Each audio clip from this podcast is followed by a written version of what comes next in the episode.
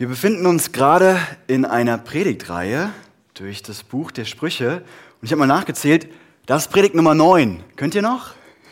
Ja? Ist das noch okay?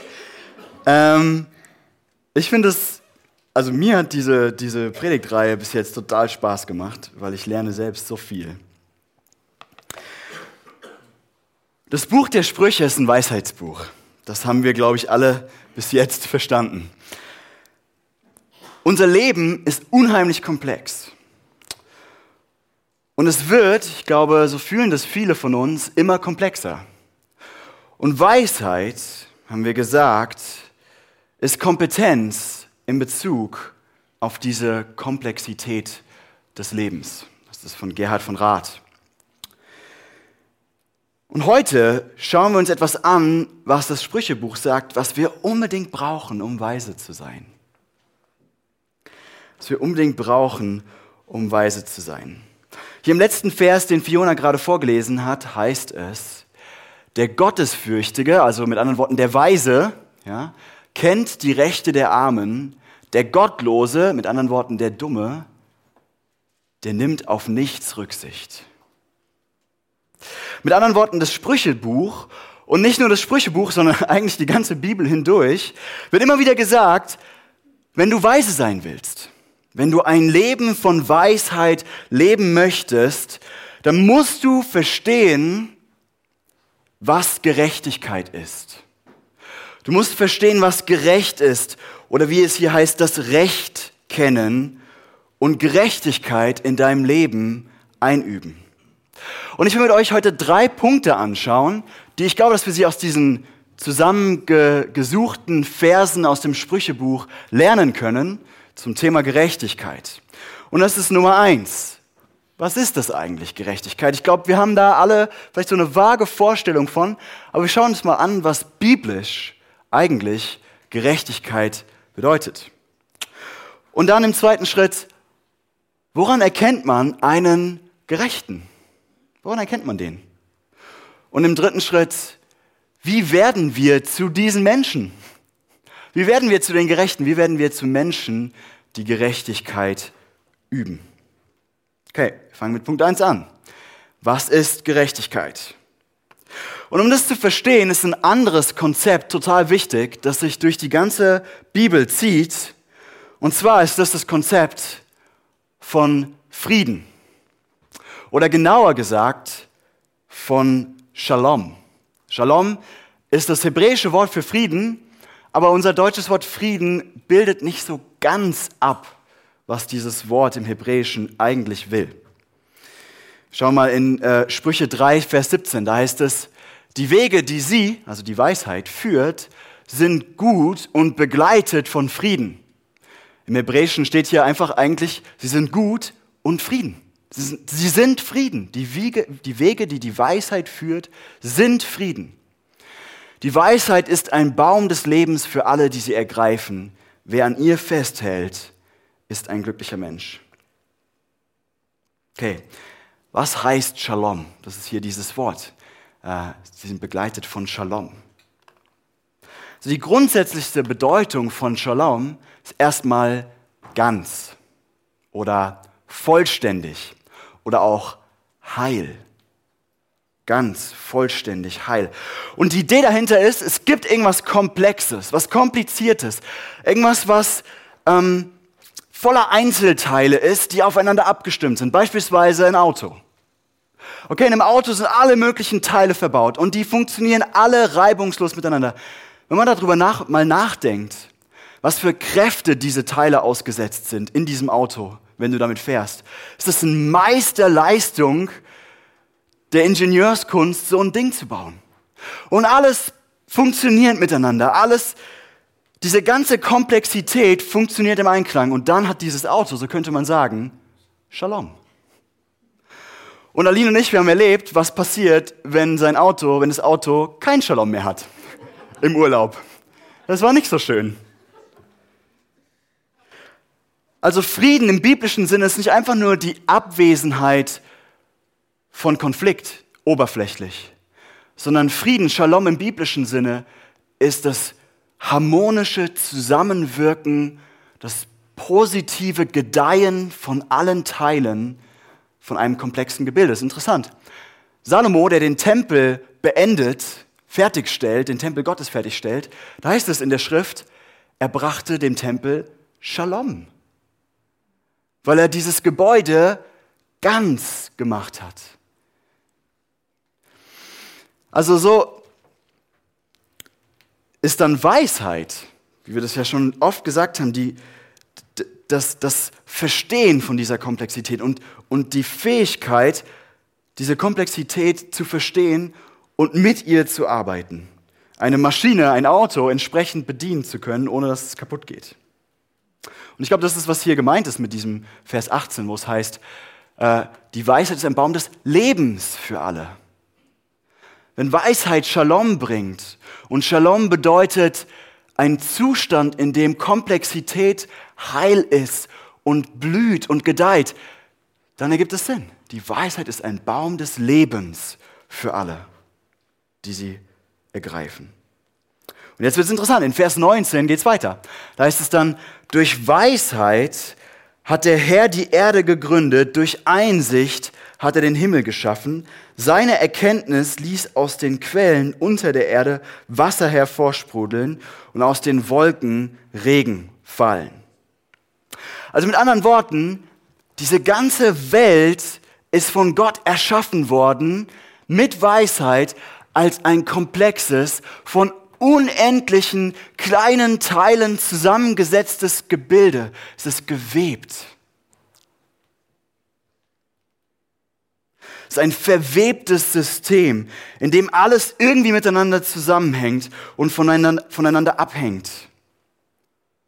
Und diese intakte, funktionierende Verwebung unserer Welt nennt die Bibel Shalom.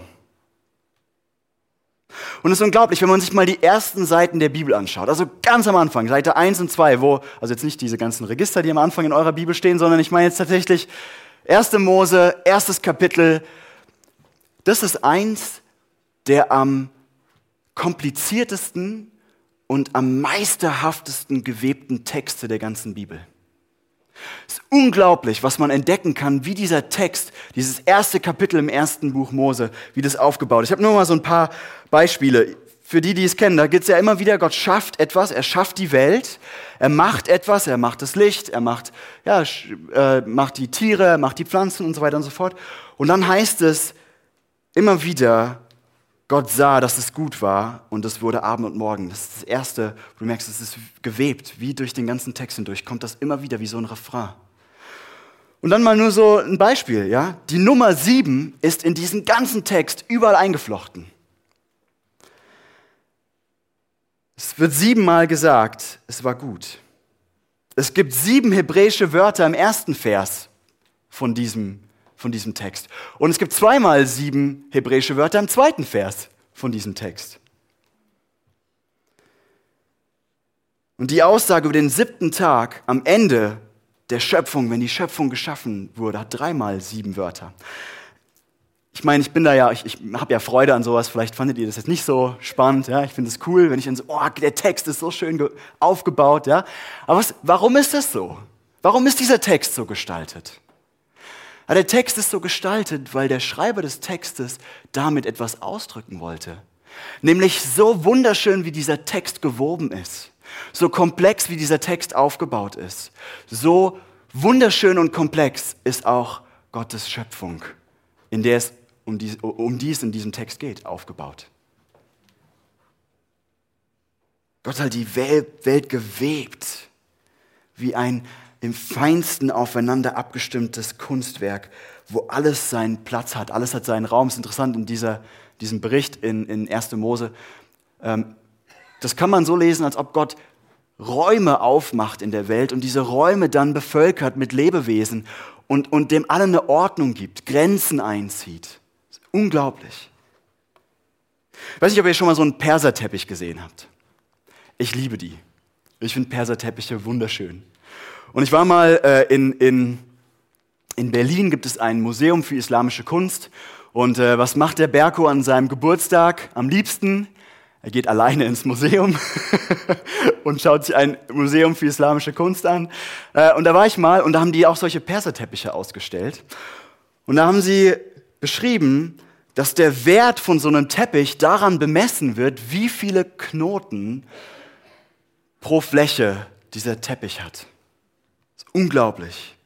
Und je mehr Knoten pro Fläche der Meisterknüpfer in diesen Teppich unterbringen kann, desto, desto teurer wird, desto kostbarer wird dieser Teppich. Und ich glaube, das ist ein wunderschönes Bild für diese Welt. Gott ist der Meisterteppichknüpfer, der mehr Knoten pro Quadratzentimeter Welt knoten konnte als jemals irgendjemand anderes. Und so hängt alles in dieser Welt miteinander zusammen. Millionen Vernetzungen pro Quadratzentimeter. Aber die ersten Kapitel der Bibel erzählen auch die Geschichte, wie wir Menschen angefangen haben, diesen fein gewebten Teppich zu zerreißen. Und ich habe hier mal so ein altes T-Shirt mitgebracht, kein Teppich, ich weiß nicht ganz so eindrücklich. Aber das ist interessant. Die Bibel sagt, wir Menschen, wir haben gesagt, wir wollen nicht, dass der Teppich so geknüpft ist, wie Gott ihn geknüpft hat. Wir wollen uns den selbst zusammenknüpfen. Das Muster gefällt uns nicht, das nervt. Keine Lust darauf. Wir wollen selbst bestimmen, wie wir die Fäden verknoten. Und es ist interessant, in unserer Zeit wird es ja möglicher als je zuvor mit Technologie, zum Beispiel Medizintechnik, ja, mit Gentechnik oder sowas, können wir tatsächlich die Fäden dieser Wirklichkeit miteinander neu verknüpfen. Und so bringen wir Menschen diesen ersten großen Riss in die Schöpfung rein. Meine Frau hat gesagt, sie lacht mich aus, wenn ich das der, auf der Bühne nicht zerrissen kriege. Aber hat funktioniert. Und was, was passiert mit diesem ersten großen Riss? Dieser Riss zwischen Gott und Menschen. Ich kann das T-Shirt jetzt nicht mehr anziehen. Also ich kann es probieren, aber das ganze T-Shirt ist hin. Es ist nicht mehr, es ist nicht nur, dass dieser eine Riss da ist, sondern das ganze T-Shirt ist aus den Fugen geraten. Und ich glaube, die Bibel sagt, das ist mit dem Shalom Gottes passiert. Durch diesen einen Riss, den wir in die Schöpfung gebracht haben, ist die ganze Schöpfung aus den Fugen geraten und hat ihren Shalom verloren. Der ganze Teppich ist von diesem Riss betroffen. Die Bibel nennt das, diesem vielleicht etwas alten Wort, Sünde. Okay, das war jetzt sehr theoretisch. Ich will mal drei Beispiele machen. Du selbst. Du selbst bist ein komplexes System aus deiner Seele und deinem Körper, ganz vielen Organen, Zellen, Atomen, die alle fein aufeinander abgestimmt sind.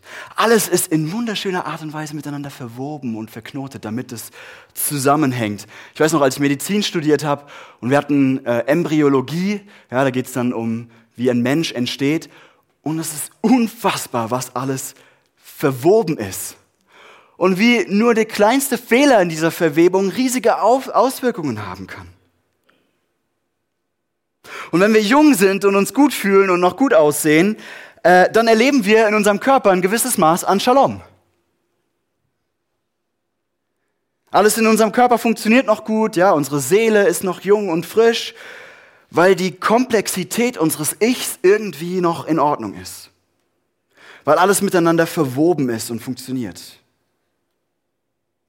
Alle Verletzung, alle Krankheit und am Schluss auch der Tod kommt dann daher, dass diese Verwebung kaputt geht. Und auch deine Seele bleibt von diesen Rissen im Teppich und von deinen vielen kleinen Fehlern und Entscheidungen nicht verschont. Und wenn deine Seele und dein Körper krank werden oder alt werden und nach und nach auseinanderfallen tatsächlich, dann ist das in biblischer Sprache der Verlust von Shalom. Oder ein zweites Beispiel. Unsere Gesellschaft oder eine Gesellschaft. Eine Nachbarschaft oder eine Stadt oder ein ganzer Staat, in dem Shalom herrscht, das ist ein Ort, in dem dieses gewebte System intakt ist, in dem jeder, der Teil von dieser Gesellschaft ist, wahrnimmt, ich bin Teil von dieser Gesellschaft, ich habe auch Verantwortung für die anderen, ich bin Teil von diesem Gewebe. Das ist ein, ein, ein Ort, in dem Beziehungen intakt sind und an dem man aufeinander aufpasst, einander zuhört, in der man die Abhängigkeiten, die ganz natürlich da sind, miteinander bejaht und das okay ist. Ein Ort hingegen, wo sich selbst jeder der Nächste ist, ist ein Ort, wo all diese Verbindungen nach und nach zusammenbrechen und verloren gehen. Wo diese Verwebtheit, Verwobenheit, sorry, aller mit allem irgendwie aufgerissen wird. Und ich glaube, wir alle erleben das auch in unserer Gesellschaft und in unseren Nachbarschaften, in unseren Städten und Staaten. Natürlich, dass da dieser Verlust von Shalom herrscht. Dieser Verlust vom Heilsein. Ich finde es interessant. Ich glaube, wir leben in so einer individualistischen Welt, dass wir zunehmend dafür die Sensibilität verloren haben.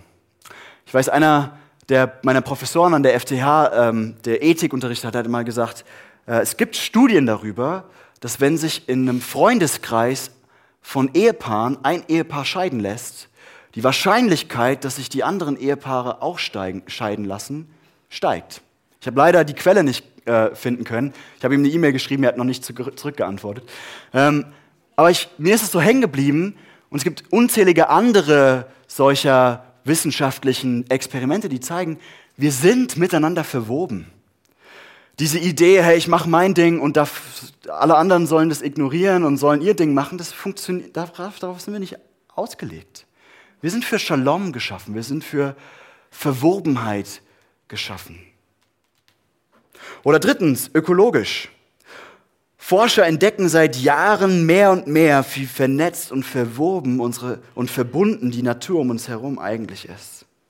Ja, wie Artenvielfalt und Klima und Landwirtschaft und Sonneneinstrahlung und was alles, kosmische Strahlung, alles irgendwie miteinander zusammenhängt und einen verwobenen Teppich ergibt. Und wenn das alles gesund ist und miteinander funktioniert und im Gleichgewicht dann ist, dann ist das Shalom. Übrigens hat die Bibel das auch im Blick. Also ich, viele immer mal wieder sagen Leute so, ja, die, die, die, diese, diese Tierschutzsachen und sowas, das ist alles äh, ganz komisch und als Christ muss man da nicht mitmachen. Ich, wir haben es ja vorhin gehört hier. Der Gottesfürchtige sorgt für das Wohl seiner Tiere die Gottlosen, aber sind herzlos. Und ich glaube, was hier im Blick ist, ist diese Idee von Vernetztheit, von Shalom, von wir sind alle Teil desselben Teppichs. Und es macht einen Unterschied.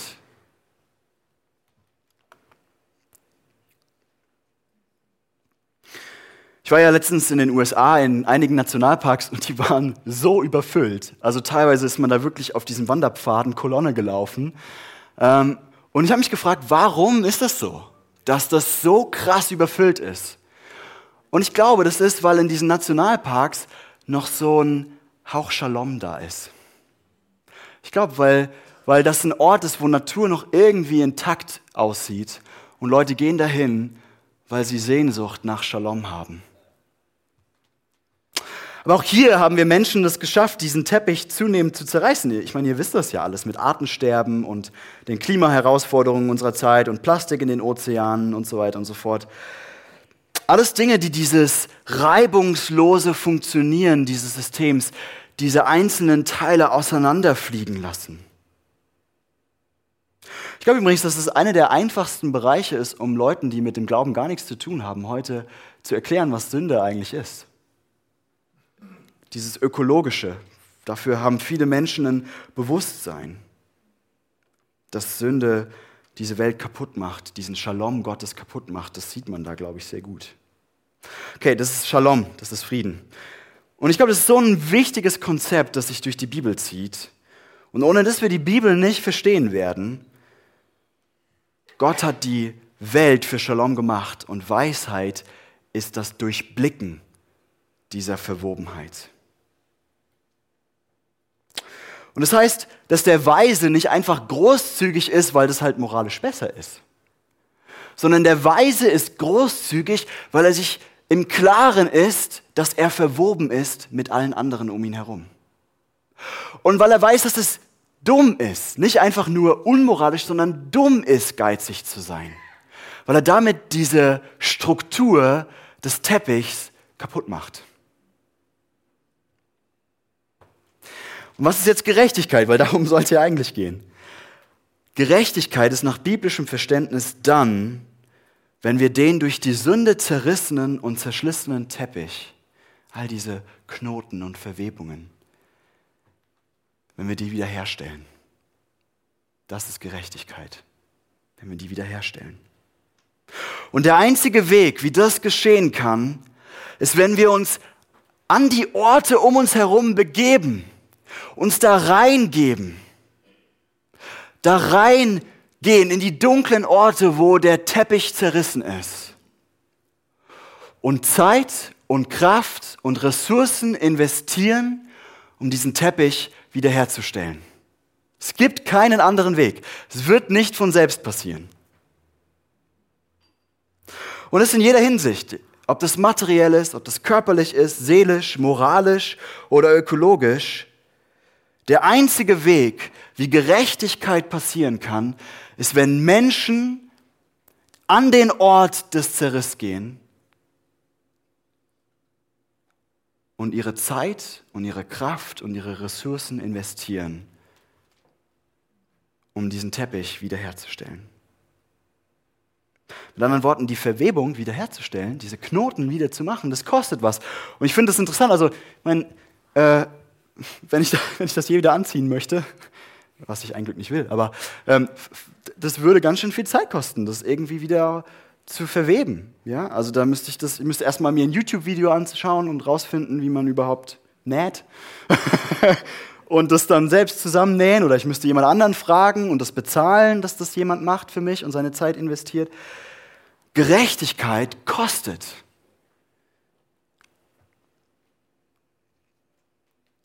Eine Person, die aus der Verwebung des Teppichs herausgefallen ist, beispielsweise wieder einzugliedern, das kostet. Oder einen Körper gesunden zu lassen, das kostet. Das kostet Geld und Zeit und Kraft und Ressourcen. Jemanden die Verbundenheit oder die Verwobenheit zwischen zwei Menschen wiederherzustellen, die zerrissen wurde, das kostet auch. Das kostet Vergebung.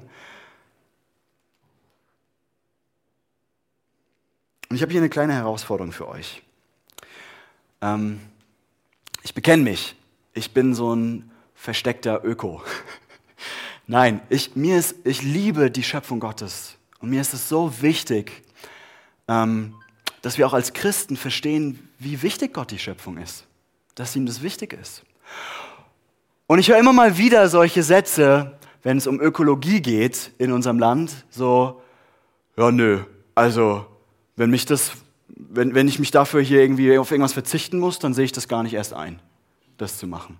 Ja, irgendwie, keine Ahnung, aufs Autofahren verzichten oder aufs Fliegen oder sowas.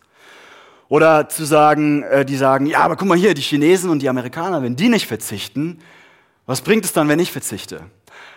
Und ich glaube, wenn wir dieses Bild von Shalom verstanden haben, dann ist es nicht ganz so leicht, das als Ausrede zu nehmen. Wenn wir verstanden haben, dass es etwas kostet, den verwobenen Teppich der Schöpfung Gottes wiederherzustellen, dann sollten wir Christen die allerersten sein, die sagen, ja, ich gehe davon aus, dass das mich was kosten wird. Und das ist okay. Dass mich Gerechtigkeit, auch ökologische Gerechtigkeit, dass mich das was kosten wird. Und das ist okay. Und ich, ich wünsche mir so, dass wir Christen die Ersten sind, die sagen, hey, wir, wir hängen nicht an unserem materiellen Wohlstand, sondern wir hängen an Jesus. Und deswegen ist es okay, wenn uns das was kostet. Okay, das war Punkt 1. Mit Abstand wieder mein längster, keine Angst. Punkt 2. Woran erkennt man einen Menschen, der Gerechtigkeit übt? Wir lesen jetzt den nächsten Vers, den ich aus den Sprüchen ausgesucht habe. Ähm, Verse 10, äh, der Sprüche 11, Kapitel 11, 10 bis 11. Da heißt es, wenn es den Gott, Gottesfürchtigen gut geht, feiert die ganze Stadt. Wenn die Gottlosen sterben, jubelt man laut. Durch den Segen der aufrichtigen Menschen gelangt eine Stadt zu Wohlstand. Das Gerede der Gottlosen aber bringt sie zum Einsturz. Und ich glaube, was hier gesagt wird, ist folgendes. Du kannst Menschen, die Gerechtigkeit üben, daran erkennen, dass um sie herum Freude Dankbarkeit und liebe es. Hier heißt es, wenn es den Gottesfürchtigen gut geht, dann feiert die ganze Stadt. Warum? Ich glaube, das hängt damit zusammen, mit dem, was ich gerade über Gerechtigkeit gesagt habe. Also wenn ein Gerechter in der Stadt lebt, das, was die Bibel einen Gerechten nennt, ein Gottesfürchtiger, so nennen die Sprüche das. Wenn er in der Stadt lebt und es geht ihm gut, also der kriegt noch mehr Ressourcen, der ist erfolgreich. Und er kriegt noch mehr Geld und er hat ein großes Haus und sowas, dann freuen sich die Menschen um ihn herum, weil er seine Ressourcen nicht allein für sich selbst gebraucht, sondern weil ein Gottesfürchtiger versteht, dass um den Shalom um ihn herum herzustellen, um Leben gedeihen zu lassen um ihn herum, es notwendig ist, dass er einen Teil von seinen Ressourcen einsetzt, um den kaputten Teppich wiederherzustellen. Ich glaube, das ist die Idee.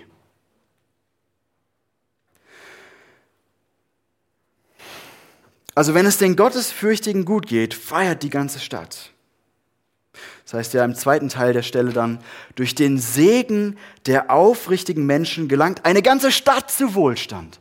Eben nicht nur der gottesfürchtige Mensch, sondern die ganze Stadt wird bereichert dadurch, dass es dem Gottesfürchtigen gut geht, weil er auf eigene Kosten diesen gewebten Teppich wiederherstellt. Ich weiß nicht, ob ihr schon mal so einen Menschen getroffen habt, von dem das Leben nur so zu fließen scheint dessen Großzügigkeit an Zeit und Geld und Ressourcen und Kraft so überzufließen scheint, dass um ihn herum das Leben aufblüht. Ich hatte das Privileg in meinem Leben, zwei, drei solcher Menschen kennenzulernen, wo das so offensichtlich ist, wie die mit ihren Ressourcen umgehen, so großzügig ist und um sie herum das Leben aufblüht. So ein Mensch, wie es in dem Vers heißt, erfüllt alle um ihn herum mit Freude, weil er Shalom in seine Gemeinschaft bringt. Liebe KDN Geinhausen, ich will mich davon herausfordern lassen. Sind wir so eine Gemeinschaft von Menschen?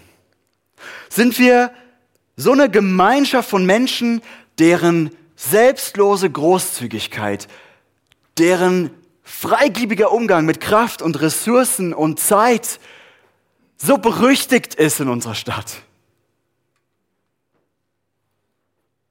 dass Shalom um uns herum erblüht, dass Menschen gedeihen um uns herum, dass die Menschen sagen, ich hoffe wirklich, dass diese Kirchengemeinde noch lange erfolgreich ist, selbst wenn sie kein Teil von unserer Gemeinde sind. Sind wir so eine Gemeinschaft? Sind wir eine Gemeinschaft, die so Gerechtigkeit übt, sich so für die Beziehungen um uns herum einsetzt, so für die Nöte, für die Umwelt, für uns herum, dieses ganze Netz um uns herum einsetzt, die Shalom bringen, dass die Leute vielleicht, obwohl sie skeptisch gegenüber dem Rest sind, was wir so machen, sagen, Mann, ey, wenn es die nicht gäbe, ich will gar nicht wissen, wie es in Gelnhausen und Umgebung aussähe. Ich glaube, das ist das Bild von diesem Vers. Das ist die Vision, die uns dieser Vers geben möchte. Und vielleicht wird jetzt in dir eine von zwei oder vielleicht beide gleichzeitig Reaktionen wach, die ich gut kenne. Und die erste könnte so eine Überforderung sein. So, eine, so ein Gefühl von, oh, jetzt bin ich aber überwältigt mit diesem Anspruch und ich weiß gar nicht, wie ich das hinkriegen soll. Und das kann sich auch in Wut äußern, dass, dass, man, dass man dann sagt, hä, das ist völlig unrealistisch. Ja, der Berko, der Theologe da vorne, der erzählt irgendwas, aber das ist doch gar nicht praxisrelevant oder nah. Wie soll ich dem je gerecht werden? Wie soll ich dem je gerecht werden? Oder du hast so eine Resignation und sagst, ja, das wird eh nie passieren. Der Teppich ist so unwiederbringlich kaputt gegangen. Was soll's? Lassen wir den den Bach runtergehen, ist doch okay. Und ich glaube, das wirft diese Frage auf. Es wirft die, diese Frage auf, wie? Wie können wir zu Menschen werden, die auch nur anfangen, diesem Anspruch der Bibel gerecht zu werden? Wie können wir zu Menschen werden, die wirklich Gerechtigkeit üben, von denen wirklich Shalom ausgeht?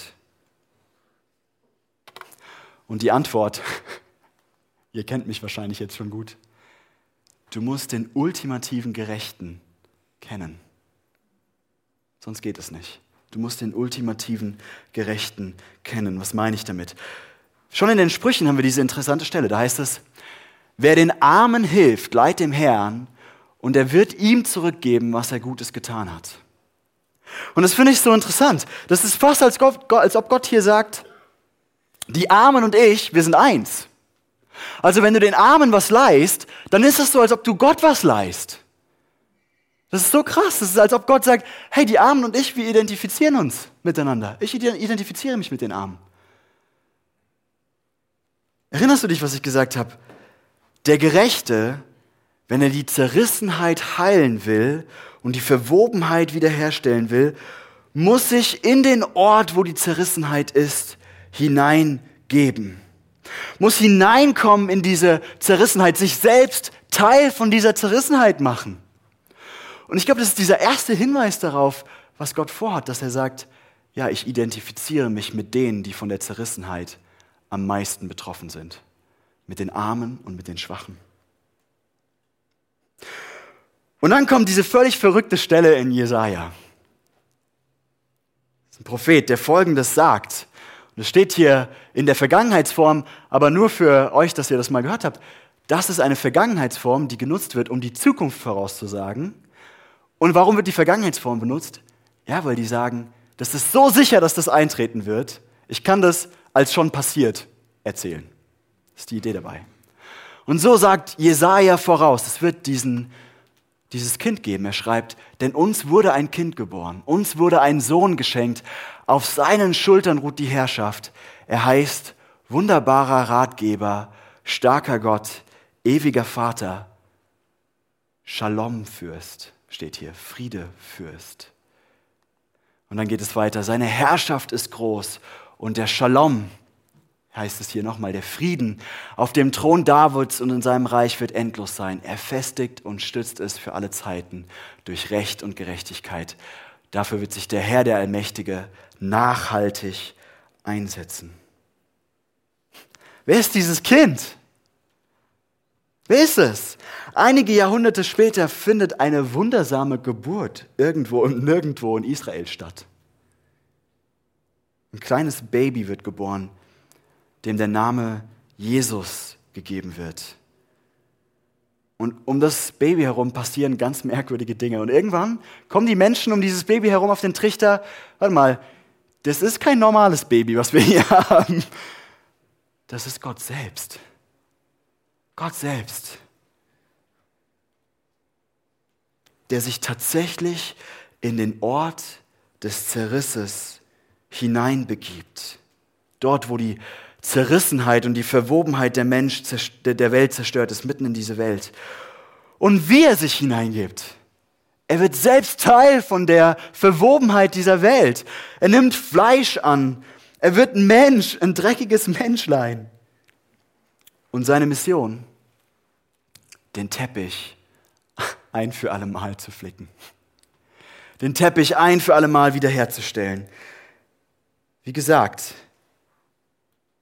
das geht nur, wenn der Gerechte in den Ort der Zerrissenheit reingeht. Und wenn er die Kosten bezahlt, die die Wiederherstellung braucht. Und deswegen ist das Menschwerden von Gott nicht alles, sondern dieser Jesus stirbt freiwillig an einem Kreuz. Warum? Am Kreuz begibt sich Jesus in den Riss, den diese Welt am tiefsten durchzieht in den Riss zwischen den Menschen, die gesagt haben, ey, wir wollen unser eigenes Teppichmuster weben, wir machen unser eigenes Ding, wir wollen die Komplexität der Welt nach unseren Vorstellungen gestalten.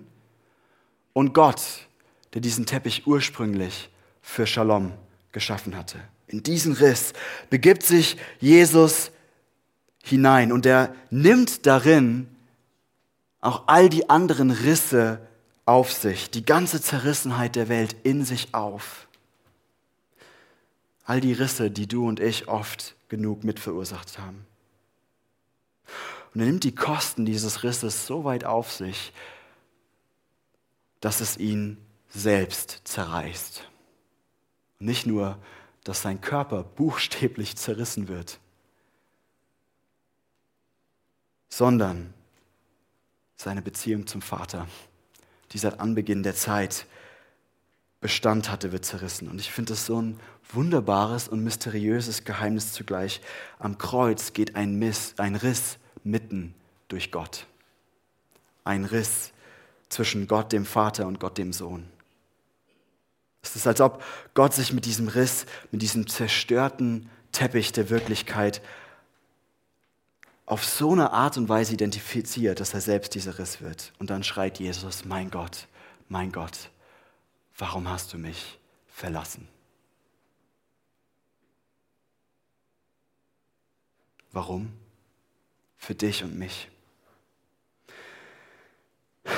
Für dich und mich, dass wir im Zerriss unseres Lebens, unserer Welt und unserer Beziehung zu Gott heil werden dürfen.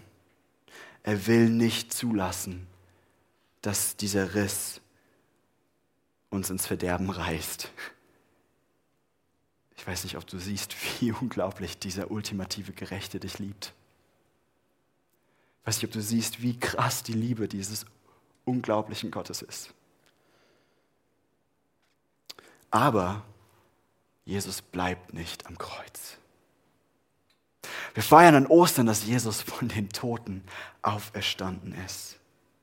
Und dadurch wurde in Jesus der Shalom wiederhergestellt. Und jetzt, das sagt die Bibel, ist Jesus wie so ein, wie so ein Ehering, äh, ein Verlobungsring meine ich, wie so ein Versprechen.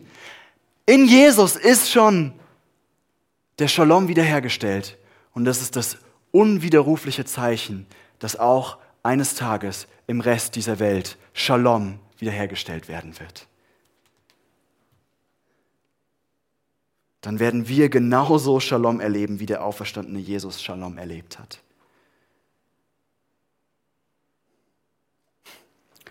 Jesus ist der ultimative Gerechte. Und warum macht uns das zu Menschen, die Gerechtigkeit üben? Einfach zwei Gedanken. Ich glaube, zum einen gibt uns das die Motivation, selbst Kosten auf uns zu nehmen. Selbst die Kosten auf uns zu nehmen, die es braucht, damit Gerechtigkeit wiederhergestellt werden kann. Hey, wenn du wirklich verstanden hast, dass der Herr der Welt alles gegeben hat, um den Shalom für dich wiederherzustellen, wie könntest du da an deinen Dingen festhalten? Nein, du wirst zu jemandem, der sagt, Jesus, wenn du das für mich getan hast, dann will ich das auch für dich tun dann will ich die Kosten auf mich nehmen, die es kostet, den Teppich zu flicken und wiederherzustellen. Und zum anderen, glaube ich, nimmt es auch die Resignation weg.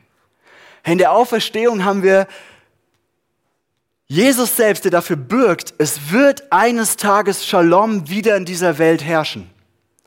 Der Teppich wird wieder geflickt werden, das ist unvermeidlich. Und er ist jetzt schon in seinem Reich dabei, das ständig zu machen. In Beziehungen.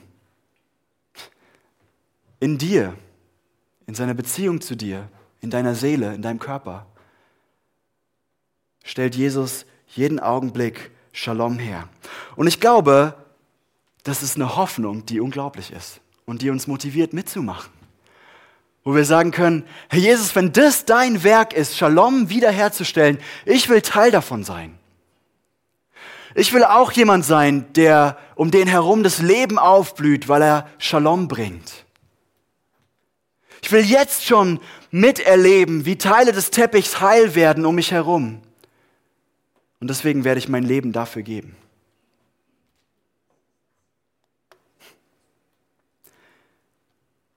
Lasst uns diesen ultimativen Gerechten immer besser kennenlernen, auf dass wir Menschen der Gerechtigkeit werden. Amen.